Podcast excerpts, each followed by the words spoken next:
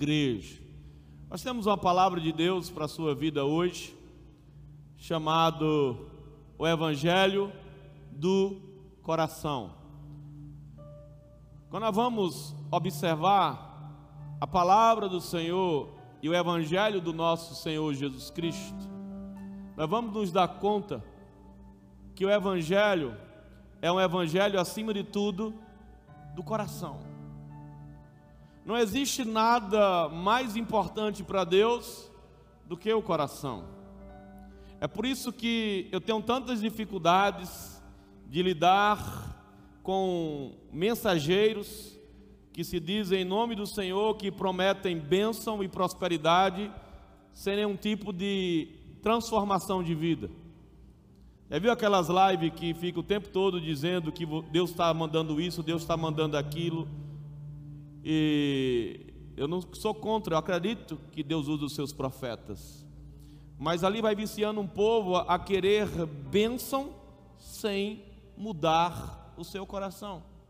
Eu acredito que todo o meu coração que Deus quer te prosperar na área financeira. Eu acredito que todo o meu coração que Deus quer resolver o seu problema. Mas antes de Deus querer resolver o seu problema, a ênfase do evangelho é que Deus quer resolver você. É o que você vai ver em toda a palavra do Senhor. Eu quero que você continue sonhando, orando, porque a Bíblia diz que se vocês nada têm, porque não pedem. Eu quero que você sonhe, sonhe alto, sonhe coisas grandes, mas saiba que acima de tudo, Deus quer você, Deus quer o teu coração. E quando Jesus disse: Tudo que é meu é teu, e depois ele disse: Tudo que é teu, Pai, é meu. Porque quando tudo que é nosso for de Deus, tudo que é de Deus também será entregue nas nossas mãos. E eu quero hoje falar sobre o Evangelho do Coração. Essa palavra foi um start, é, uma experiência que eu vou contar já já, logo depois de falar sobre o versículo bíblico.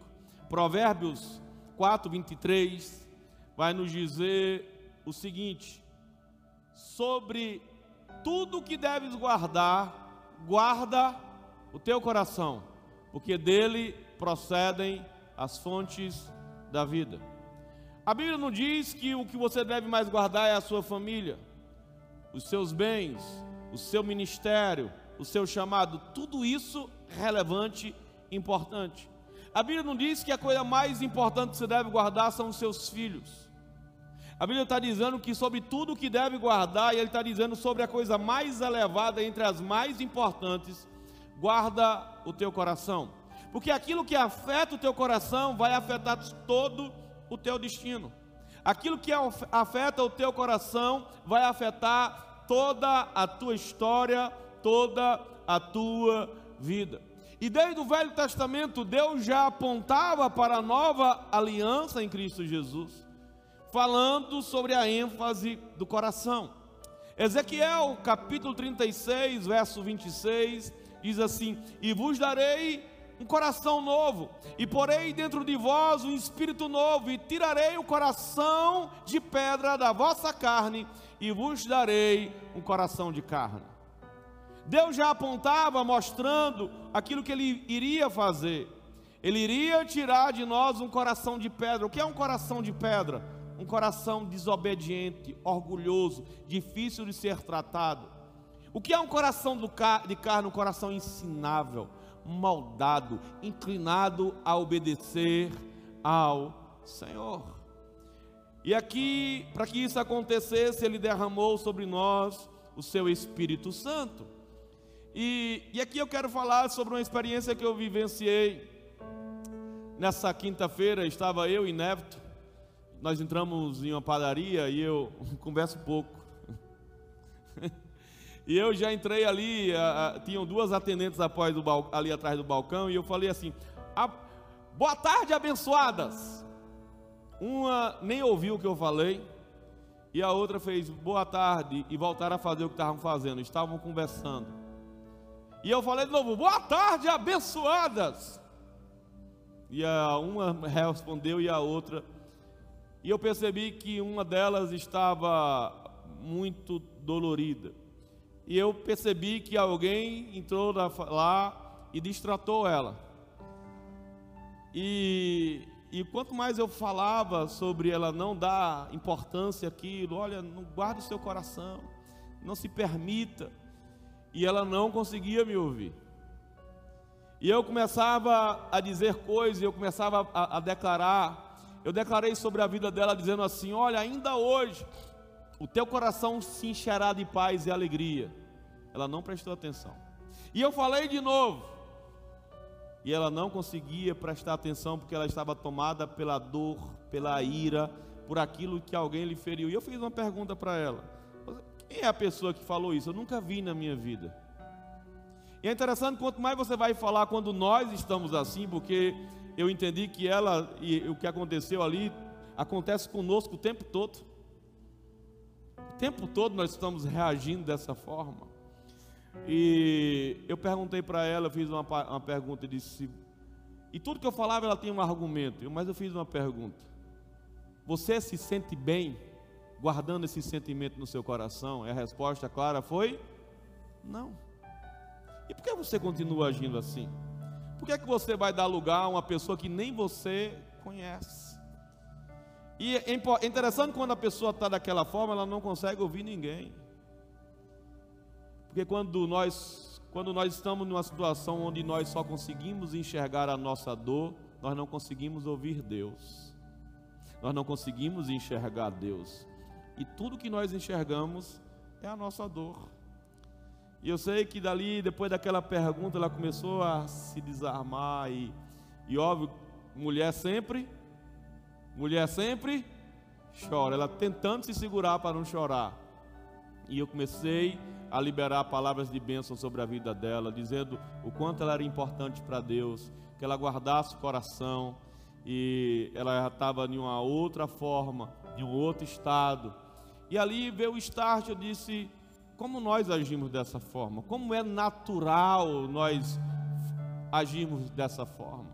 E é interessante que nós estamos muitas vezes na igreja, entramos no reino de Deus, que é o reino de amor, de poder, que nos transforma, que nos leva a uma, um nível de mudança e transformação, e estamos na igreja há tanto tempo, mas continuamos agindo da mesma maneira, da mesma forma, vez após vez somos reprovados. E o evangelho, ele é acima de tudo um evangelho do coração. E não existe nada que Deus esteja mais interessado do que curar e restaurar o teu coração. E se eu te dizer uma coisa, Deus ama você. Acho que você não ouviu, Deus ama você. E Ele vai usar tudo para transformar o teu coração. Ele já deu o Espírito Santo, Ele deu a palavra, mas Ele sabe melhor do que ninguém que não é suficiente. Nós temos dificuldade de sermos moldados. E Deus vai enviar as provas para que nós possamos passar por elas. Mas ele tem um intuito para que eu e você possamos ser moldados, transformados. Toda vez que todas as pessoas que um dia entregaram a sua vida ao Senhor Jesus, entraram no reino de Deus, eles não somente receberam o Espírito Santo, mas eles entraram na escola do Espírito Santo. E na escola do Espírito Santo tem um módulo chamado deserto. Oh glórias! Como foi cantado aqui, o deserto não é o nosso lugar, mas todos vão ter que passar por lá. Vou te dizer uma coisa nessa noite: no deserto, ou você sai aprovado, ou você não sai. É igual aquela matéria que se você tomou bomba, você vai ter que repetir, e repetir, e repetir. Entre a promessa entre você e a promessa existe um deserto, as provas de Deus. E toda uma nação de Israel morreu no deserto, sem entrar na terra da promessa, porque não soube lidar com as provas. No meio das provas foram reprovados vezes, vez após vez. Tiago capítulo 1, verso 12 diz assim: Bem-aventurado o homem que suporta com perseverança a provação. E o texto diz assim: porque depois de ter sido aprovado, Deus não envia provações na sua vida para você ser reprovado, mas Deus anseia e deseja que os seus filhos cresçam, amadureçam, eles vivam um estilo de vida de aprovação, que eles possam crescer, que eles possam desenvolver, que eles vivam o que diz lá o apóstolo Paulo em Coríntios, que eles sejam transformados de glória em glória. E o primeiro ponto que eu quero falar nessa noite sobre a importância de nós entendermos a provação. Porque como a provação, como o deserto é desconfortável e traz dor, nós não conseguimos compreender que Deus está no controle das nossas vidas durante a ação do deserto, durante as provas da vida. E nós queremos mostrar aqui em Romanos 8, 37, que diz assim: Em todas essas coisas, porém, somos mais que vencedores por meio daquele que nos amou. Aleluia! Deixa eu te dizer algo, a palavra de Deus diz algo acerca de você, que você é mais que vencedor. Eu vou repetir, a palavra de Deus afirma que você é mais que vencedor. E nós gostamos desse título. Nós gostamos daquilo que Deus fala acerca de nós, que nós somos mais que vencedores. Deixa eu te dizer uma coisa: nós gostamos da ideia de sermos vencedores sem termos de lutar. Nós gostamos da ideia de sermos pessoas aprovadas sem passarmos pelas provas. Nós queremos isso, nós desejamos isso. Mas quando o apóstolo Paulo diz que nós somos mais do que vencedor, ele não está afirmando isso, muito pelo contrário. Nos versos anteriores, que é o contexto da afirmação, ele vai nos dizer algo no verso 20, 35 de Romanos 8: Quem nos separará do amor de Cristo? Ele vai dizer o que? Será tribulação, ou angústia, ou perseguição, ou fome, ou nudez, ou perigo, ou espada. Quando o apóstolo Paulo diz que nós somos mais que vencedores, ele está falando sobre a capacidade de suportarmos a prova sem sermos destruídos por elas. E aqui eu quero te dizer uma coisa: se você está passando por qualquer uma dessas situações, dessas adversidades, é uma ótima oportunidade de você provar o amor de Deus. Que o texto começa dizendo: Quem nos separará do amor de Cristo? E no verso 36, para mim está a chave de uma vida cristã próspera. Quantos aqui querem viver uma vida extraordinária? Vou perguntar de novo: quantos querem viver uma vida extraordinária? Você que está nos assistindo aí, coloca aí amém. A chave está no verso 36, que diz assim: Como está escrito, por amor de ti, somos entregues à morte, o dia todo, somos considerados como ovelhas para o matadouro. Olha que coisa Deus está afirmando acerca de nós. Por amor de ti, Pai, somos entregues a morte o dia todo. Somos como ovelhas para o matador. E aqui é a chave de uma vida próspera, onde que nós nos entregamos totalmente nas mãos de Deus. Onde que nós nos permitimos que a vontade de Deus haja na nossa vida apesar da dor, apesar da dificuldade, o que é essa entregue à morte? É o bisturi de Deus. Você sabia que Deus tem um bisturi? Hum? Não, pastor, não sabia. Deus tem um bisturi, é a cruz de Cristo. Desde o primeiro momento, quando Jesus nos chama a andarmos com Ele, Ele deixa claro o que é andar com Ele. Quem quiser vir após mim, negue-se a si mesmo tome a sua própria cruz e siga-me. O que é que ele está dizendo? Não queira me seguir achando que a vida vai ser fácil. Ele já começa a dizer: negue-se a si mesmo. E ele, tá, e ele, ele, ele não está dizendo que é ele que vai fazer isso. Ele diz mais: tome a sua própria cruz. Quem é que vai tomar a cruz? Sou eu. Quando o texto vai dizer, quando Jesus fala tomar a cruz, alguém que estava andando na rua com uma cruz, estava comunicando algo para aqueles que viam, porque eles tinham que levar a cruz, você sabe disso? Porque a história mostra que Jesus levou a sua própria cruz. E cada vez que alguém via alguém carregando a cruz, aquela pessoa que estava carregando a cruz estava dizendo: Eu sou um condenado à morte. Eu estou indo para a morte.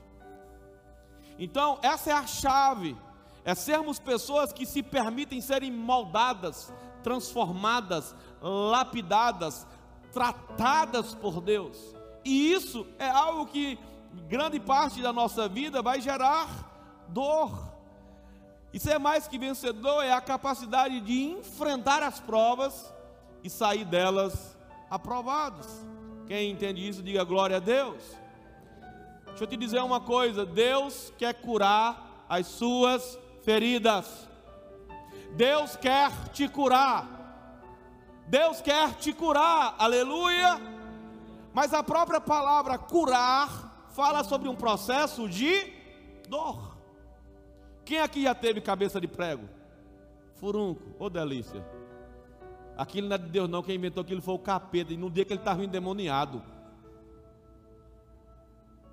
Gente, não é nada necessariamente grave lidar com furúnculo, mas o processo é doloroso. Aquele diacho daquele carnegão, ele é duro e ele é mais largo do que o orifício de cima e só sai rasgando a ca... oh, oh dor! Ah, meu Deus! Segura, menino! Ai! Ah, não, maninha! Ah, não, maninha, não! E parece que a mãe tem, tem prazer, né? Uma maldade de espremer aquele negócio. Deixa eu te dizer uma coisa: se você não retirar a cabeça de prego, você fizer só o tratamento superficial, vai aliviar a dor. Quando tira o pus, alivia a dor, mas nunca será curado. Tem muita gente com medo de aceitar o processo de Deus na sua vida, e com medo do processo que é doloroso, está fugindo da cruz de Cristo a vida toda e vive doente, enfermo, vivendo uma vida miserável, enquanto Deus tem proposto para ela uma vida extraordinária. Alguém está entendendo? Eu tenho gente está dizendo assim, amém, pastor. Amém, pastor. Sabe, queridos, Deus, Ele vai agir na nossa vida, mas muitas vezes essa ação de cura vai doer. Eu me lembro de uma história de uma igreja pentecostal, e fala sério, nós pentecostais gostamos de fazer barulho. Ô, oh, coisa boa. E a igreja fechada, lá dentro tendo uma reunião de oração. E haja grito. E era grito daqui, gemido dali, aquela coisa alta. E um bêbado passa na porta. Ele acha aquilo estranho. Uma zoada terrível. E o bêbado se aproxima para o diácono da porta e pergunta: O, o que é que está acontecendo aí? O que é que está acontecendo aí dentro? E o diácono, como bom pentecostal, disse: Deus está operando, mas ele não usa anestesia, não, é?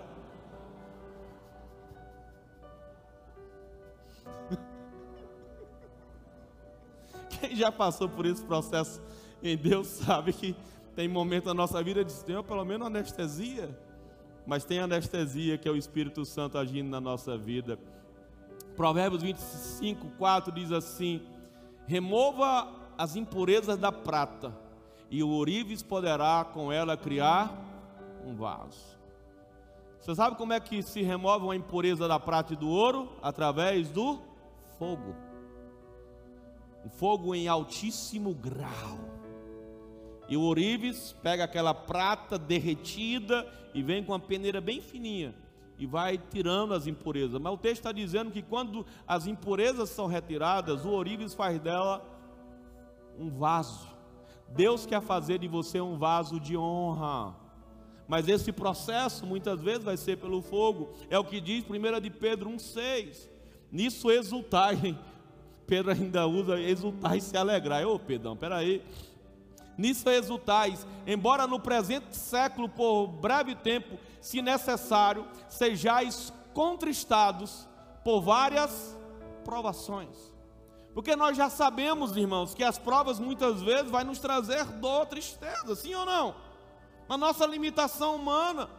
E ele diz no verso 7: Para que uma vez confirmado o valor da vossa fé, muito mais preciosa do que ouro perecível, mesmo apurado pelo fogo.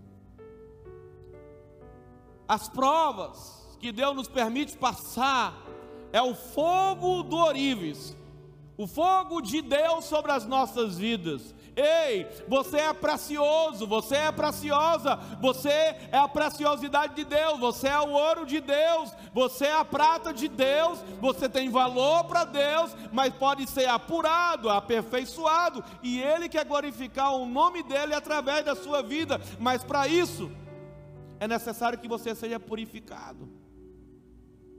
E o fogo ele tem o poder de manifestar as impurezas que possam ser para que possam ser eliminadas. Primeiramente, uma prova ela tem o poder de trazer à luz o que está nas trevas, libertando-nos dos pecados, da vergonha, de traumas, das nossas dores. Deus quer nos libertar do pecado, dos traumas, da vergonha, das dores. Mas também assim, o diabo ele também tem interesse nas provas. Em que ele tem um interesse para que eu e você sejamos reprovados vez após vez, gerando em nós através de derrotas, de reprovações consecutivas, uma mentalidade de fracasso. O diabo quer impor na mente do povo de Deus uma mentalidade de vergonha, de vulnerabilidade, de medo buscando imprimir em nós uma imagem que nós não somos capazes, que nós somos pecadores, que nós somos fracassados, que nós não vamos viver a vontade de Deus. O diabo, ele quer, através disso, ele vai tentar com que eu e você possamos abandonar o Evangelho. Quantas pessoas, por conta da dor, da decepção, saíram da igreja? Quantas pessoas estão aqui hoje com dificuldades de andar na igreja? Quantas pessoas estão me assistindo hoje com dificuldade de se relacionar na igreja? Porque na igreja não só tem coisa boa, na igreja tem você.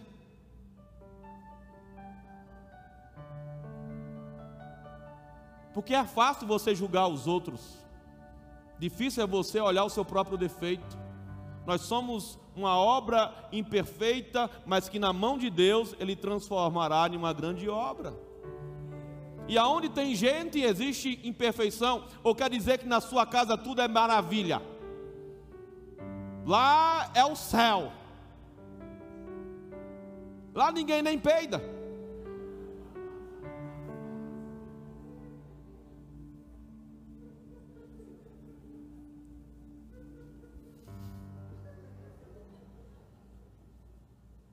Que você acha que na igreja, onde que Deus escolheu para nós congregarmos, vai ser diferente?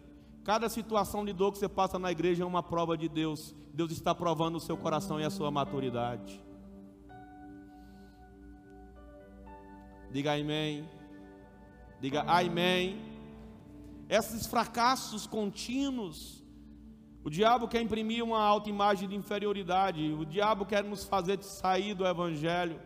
O diabo quer inviabilizar relacionamentos saudáveis. E quando a pessoa está doente, ela só quer andar com pessoas doentes. Ela não quer ninguém que confronte a sua dor, ela quer pessoas que digam a verdade. A igreja parece só tem cão. Eu mesmo não penso mais nisso nessa igreja.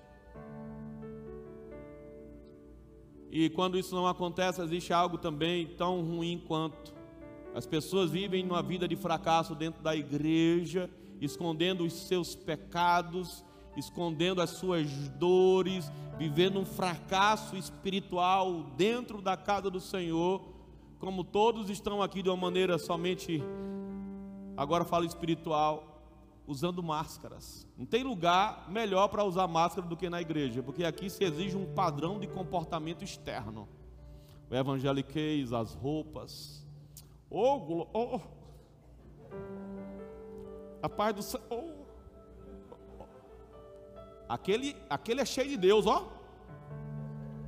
Na casa é o cão chupando manga. Grita com a esposa. A língua nem o diabo quer.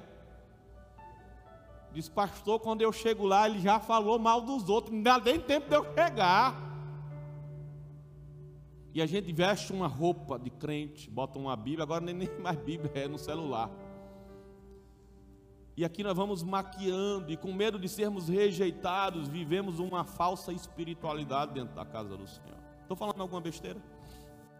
O Senhor quer nos tratar. O Senhor quer nos restaurar. O Senhor tem interesse no nosso coração. Ponto 2: as provas testam as nossas reações instantâneas. Efésios 4, verso 26 e 27 diz assim: Irai-vos e não pequeis, não se ponha o sol sobre a vossa ira, não deis lugar ao diabo. Porque é justamente em um momento de ira, em um momento onde nós somos apertados, no momento da prova, no momento de situações quando nós somos provados, quando as pessoas erram conosco, quando a pessoa pisa no nosso calo, quando a pessoa invade a nossa individualidade, quando as pessoas cometem conosco injustiça, que o diabo quer usar o momento da ira para agir em nós, nos levando a pecar. Mas a Bíblia, e Deus é tão misericordioso que ele diz assim: irai-vos e não pequeis. O que é a ira? É quando o marido fala besteira e a mulher quer dar um murro no, no, no, no nariz dele. É quando a gente está com vontade de fazer o mal. Irmão, eu já me vi fazendo tanta coisa. Na minha cabeça eu já dei tanto murro em ovelha. Eu vi o sangue espinando, irmão. Na minha cabeça eu, eu mandei míssil teleguiado. Eu vi a casa explodindo. Agora, como vocês são santos, melhores do que eu, vocês nunca desejaram mal de ninguém na hora que você está irado, não é verdade? Vocês arrotam em línguas. Irmão, no momento da ira vem o nosso pior, a nossa carnalidade ela se manifesta. Mas Deus é tão misericordioso, se ire, mas não peque. E como crente não pode xingar, né? é cada termo que a gente usa: desviado, mula de Balaão, incircunciso. Ai, irmão, nós somos uma bênção, viu? A gente inventa cada coisa. Filho de Belial. E eu vi até um agora, um, um que diz assim: cavalo da carroça de Faraó.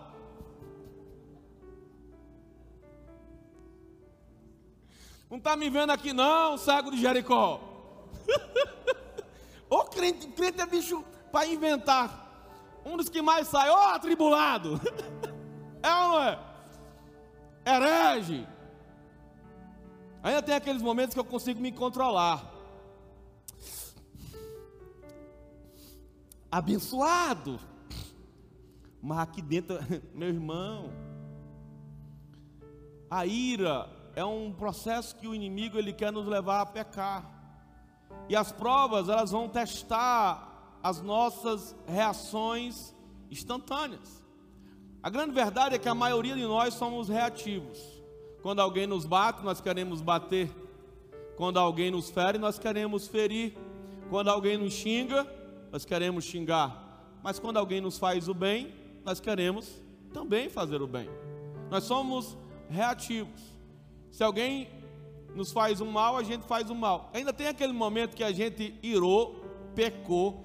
Ele não entrou na carne, não, ele entrou no açougue, irmão. Ele comprou uns 10 quilos de picanha, 50 de acém, de músculo. Ele pegou a. Ele entrou na carne como um todo. E o pior é que ele não se arrepende, ele fica se argumentando. E umas 5 horas depois ele ainda lembra da briga e diz: Rapaz, eu poderia ter dado aquela resposta e eu não dei. Por que eu não pensei nisso naquela hora? Quer dizer que você nunca passou por isso? Fica pensando assim, rapaz, aquela. Ah, ah, agora que eu estou pensando, aquela miserável falou isso, foi? E eu nem pensei, rapaz! É ou não é, irmão? A gente não se arrepende. E o problema, a gente vai estando em um estado onde que nós não crescemos. A gente não amadurece. Mas Deus, Ele pode, pelo seu Espírito, nos levar, até mesmo nos permitir a irar e sem pecar.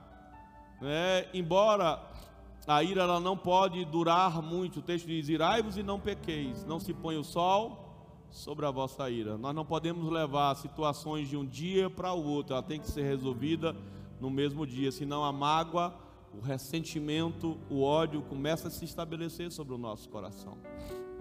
Jesus em Mateus 10, 16 diz assim: Eis que vos envio como ovelhas no meio dos lobos. Sede, portanto, prudente como a serpente, simples ou manso como a pomba. Aqui Jesus está nos ensinando e nos expressa um dos mais altos níveis de princípios da batalha espiritual. Jesus está nos ensinando que quando nós somos guiados pelo Espírito, nós não vamos reagir, mas agir no espírito contrário. Quando a Bíblia está precipitada, devemos saber a hora de agir e devemos ter a mansidão de uma pomba. Alguém já viu uma pomba atacando alguém? A pomba não reage. É a natureza do Espírito Santo em nós, queridos. E a grande obra de Deus é a gente agir no, no, no espírito contrário. Só vamos vencer situações de ódio com perdão, situações de avareza com generosidade, de injustiça, né, com justiça, né? Vamos vencer uma situação de impureza e de pecado com pureza. Situações de maledicência, falando bem de quem fala mal de nós. Essa é uma disciplina da alma que nós chamamos e que a Bíblia chama de domínio próprio, que é fruto do Espírito Santo em nossas vidas através de um estilo de vida marcados por quebrantamento e renúncia. Quem está entendendo, diga glória a Deus. E afinal de contas, a nossa luta não é contra carne nem sangue, mas sim contra principados e potestades. E por último, nós somos chamados por Deus para sermos curados pela palavra. Diga comigo, a palavra, a palavra de Deus é cura para a minha vida.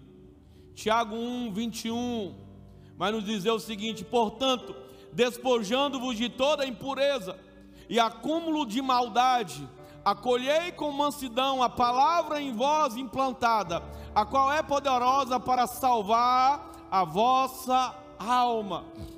Essa palavra salvar no original grego não é salvação para a vida eterna, não é sotérios, ela é soso.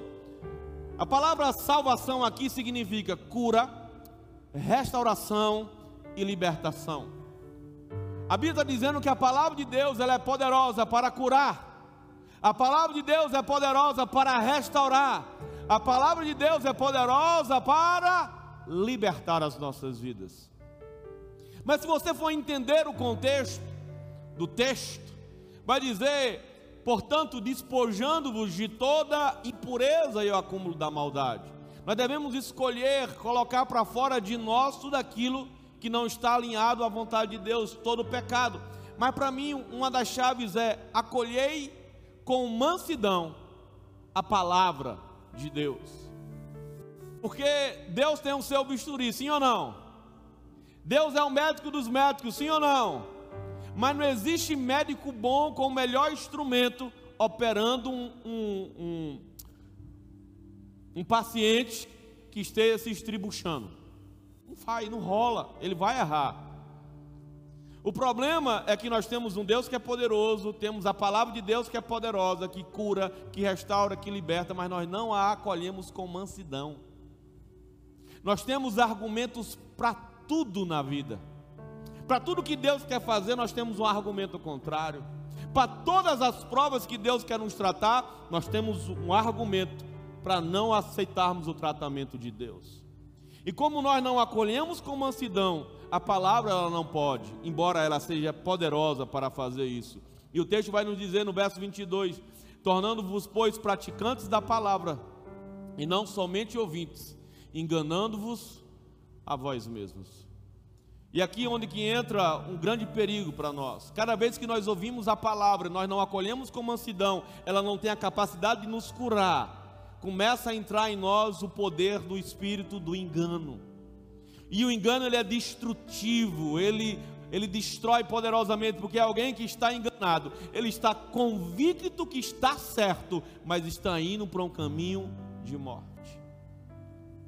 Cada vez que você passa um ano dentro da igreja, que você não é moldado pela palavra, um espírito de engano vai tomando o seu coração.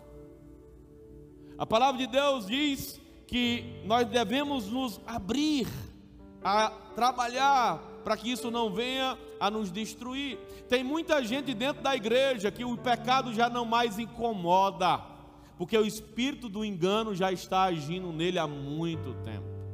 O seu comportamento inadequado, fora da palavra já não incomoda, ele acha que está tudo bem, porque a operação do engano já está estabelecida sobre ela.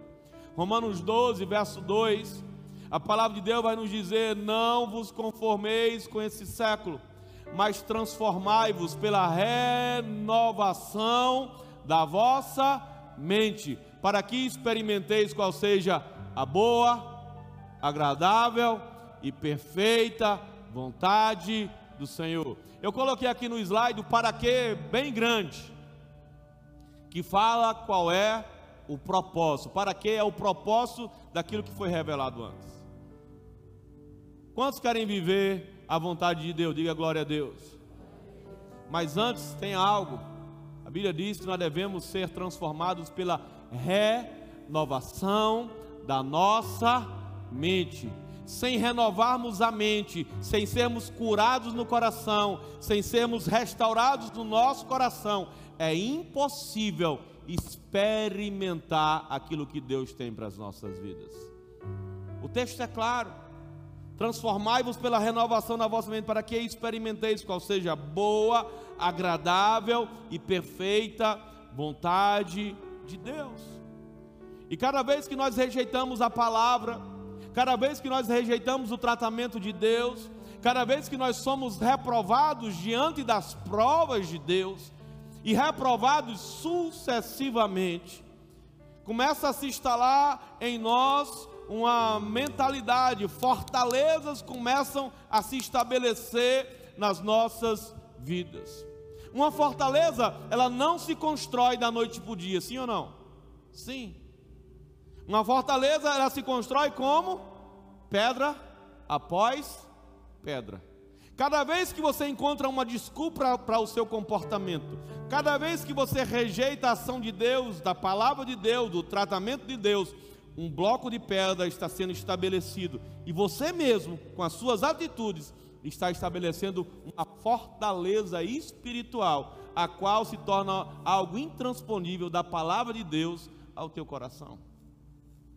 E o que é uma fortaleza espiritual, pastor?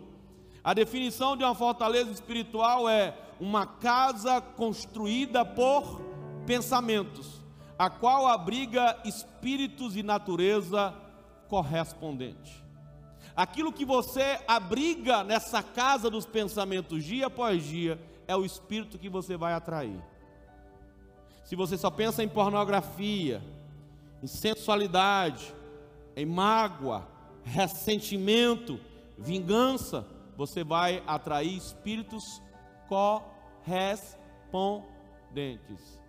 Mas se você só pensa na palavra de Deus, nos pensamentos de Deus, medita na sua palavra dia e noite, tem cuidado de fazer tudo quanto nela está escrito, você está atraindo o Espírito de Deus, a vontade de Deus, está construindo algo poderoso para a sua vida. E as fortalezas, elas vão se estabelecendo na nossa vida. E o problema é que quando nós começamos a permitir essas fortalezas espirituais, né, e começamos a, a, a dar lugar a essas mentalidades que só vão se apoiar no fracasso, na impotência, na desesperança. E o pior é quando nós permitimos que argumentos que se baseiam na incapacidade de evitar aquilo que nós sabemos claramente que é contra a vontade de Deus. Nós estamos hoje sendo invadidos pela igreja do Senhor por uma teologia do liberalismo. Igrejas formadas a partir de ações pecaminosas, que a Bíblia diz que é pecaminosa.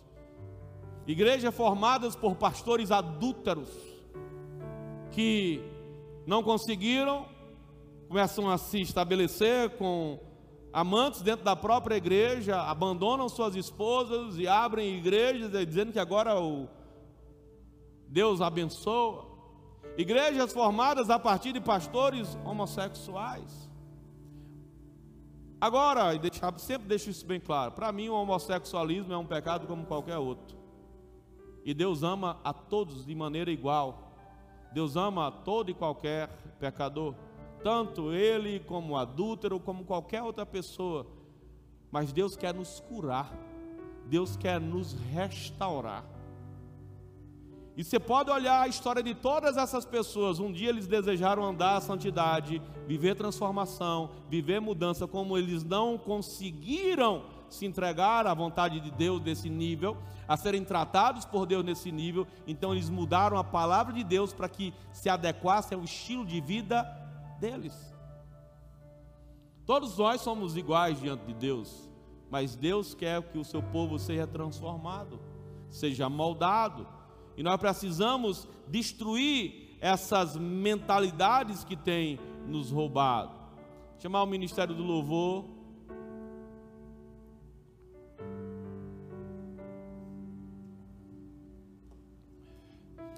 Eu terminar aqui falando uma coisa para vocês, vem o final. Quem está me ouvindo, diga glória a Deus. Deus tem uma vida extraordinária para você. Deixa eu te dizer uma coisa.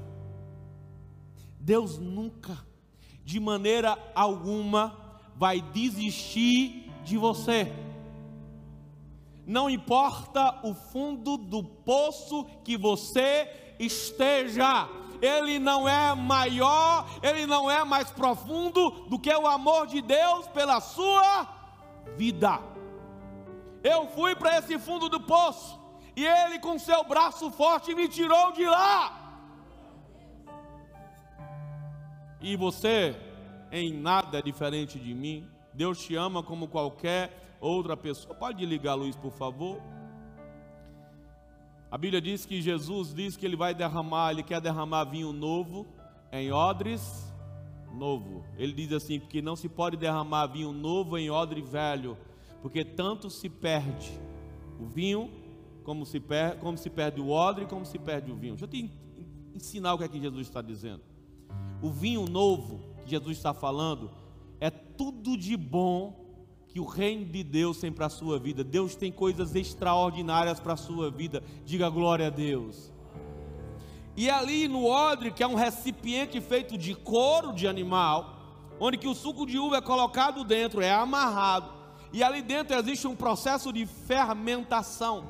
E a dona de casa já sabe que o processo de fermentação ele traz elasticidade. E um odre novo é um couro novo, ele tem elasticidade e ele aguenta o processo de fermentação. E ele passa por aquele processo sem ser destruído, depois ele volta ao normal. E o suco de uva é transformado em uva ou em vinho. O que é que Deus está dizendo? Eu tenho vinho para derramar na sua vida, eu tenho abundância para derramar na tua vida, mas o problema é porque vocês são odres velhos odres ressecados. O que é um odre ressecado? São pessoas que, quando passam pela prova de Deus, e durante a prova você vai ser provado, você vai ser fermentado, E como o odre é velho, ele é ressecado. E como é ressecado, não tem elasticidade. E como não tem elasticidade, ele vai rachar. E tanto o odre, que é um recipiente que serve não só para colocar vinho, como outros líquidos, ele se perde, ele se estoura e se perde também o vinho. Que Deus está dizendo para mim e para você é que Ele tem muitas coisas boas para derramar na nossa vida mas como nós não temos capacidade de passarmos pelas provas, como nós não temos elasticidade, como nós não temos um coração tratável, como nós não temos um coração ensinável, como nós não temos um coração disposto a obedecê-lo. Deixa eu te dizer, não quer dizer que você nunca vai errar, não quer dizer que você nunca vai ser reprovado mas você cai diante daquela prova, mas você se levanta de novo, refaz a prova, e pelo poder do Espírito, pelo poder do amor de Deus, você vai enfrentar outra vez, você vai vencer essa prova, você vai sair dela aprovado. Ninguém vive só de vitória. Mas uma coisa eu quero te dizer: você foi chamado para ser mais que vencedor. Se você puder, fica de pé.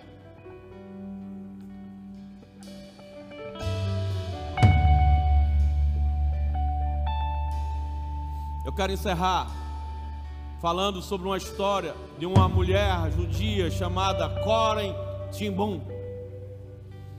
Durante a Segunda Guerra, ela e a sua família, lá na Alemanha, foram levados para o campo de concentração. E todos sabem, já viram ou conhecem as atrocidades que quem passou pelos campos de concentração veio a enfrentar. Lá Corem, ela perdeu seu pai. Lá nos campos de concentração, Corem veio perder a sua irmã e passou por várias e várias dores.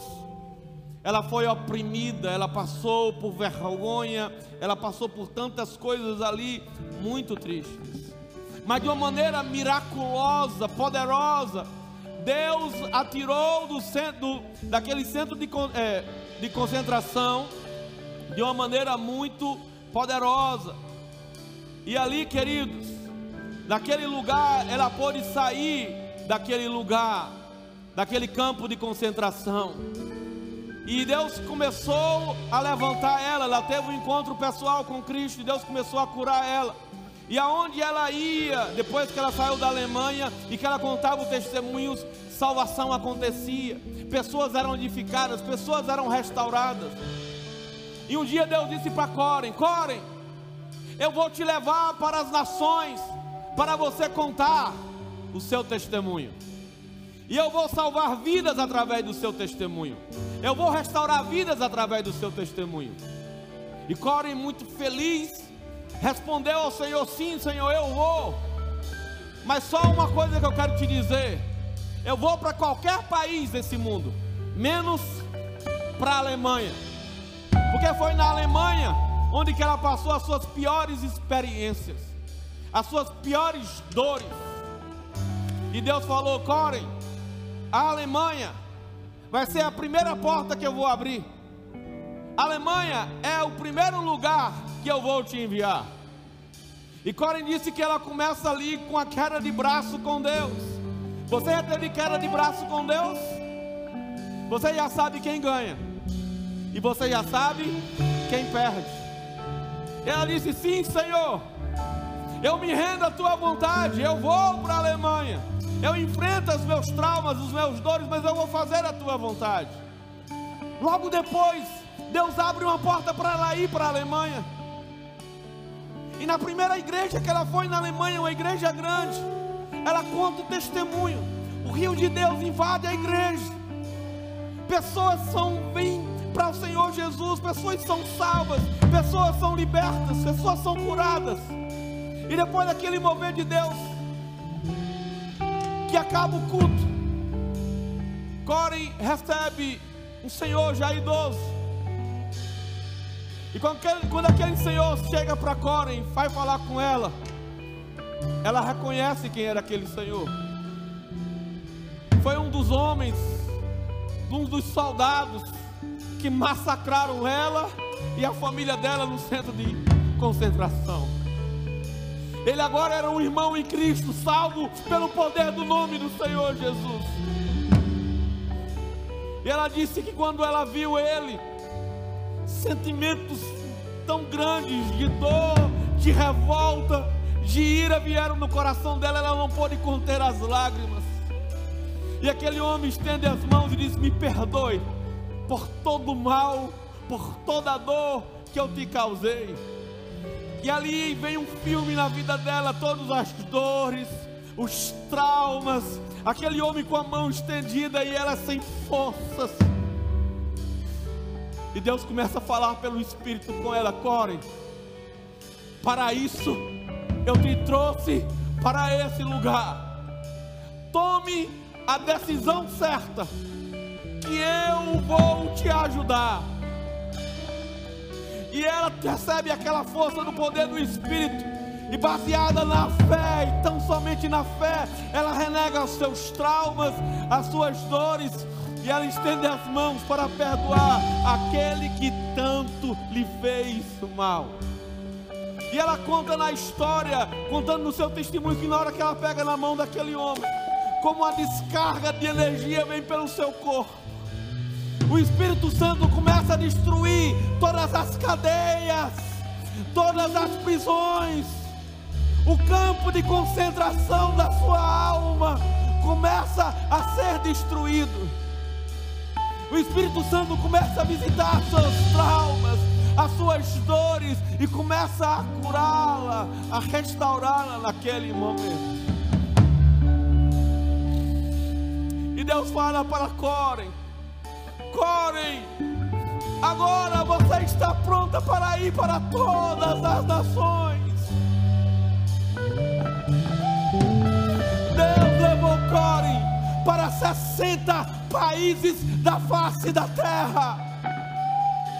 Porque quando nós nos apresentamos aprovados diante de Deus, Deus vai nos aprovar diante dos homens.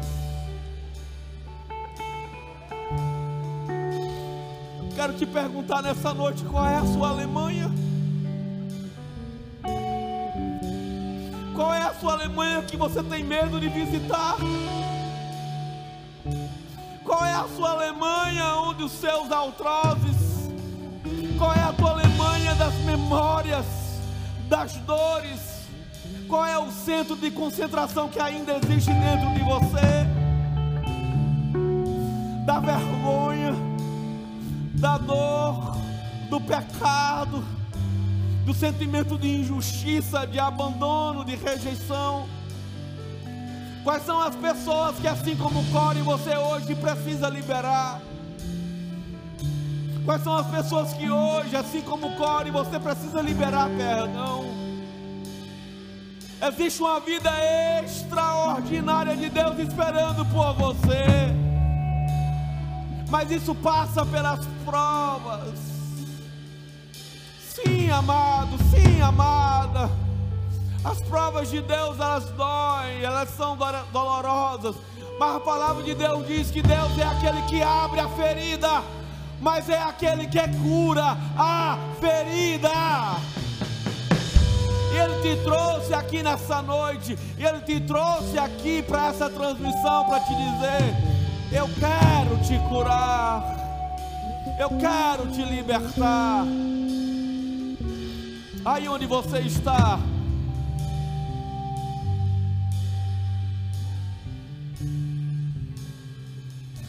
Aí onde você está, eu quero que você comece a falar com Deus.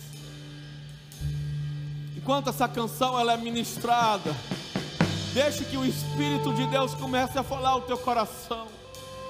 Entrega ao Senhor a sua Alemanha, qual é o pecado, o que é que precisa ser feito.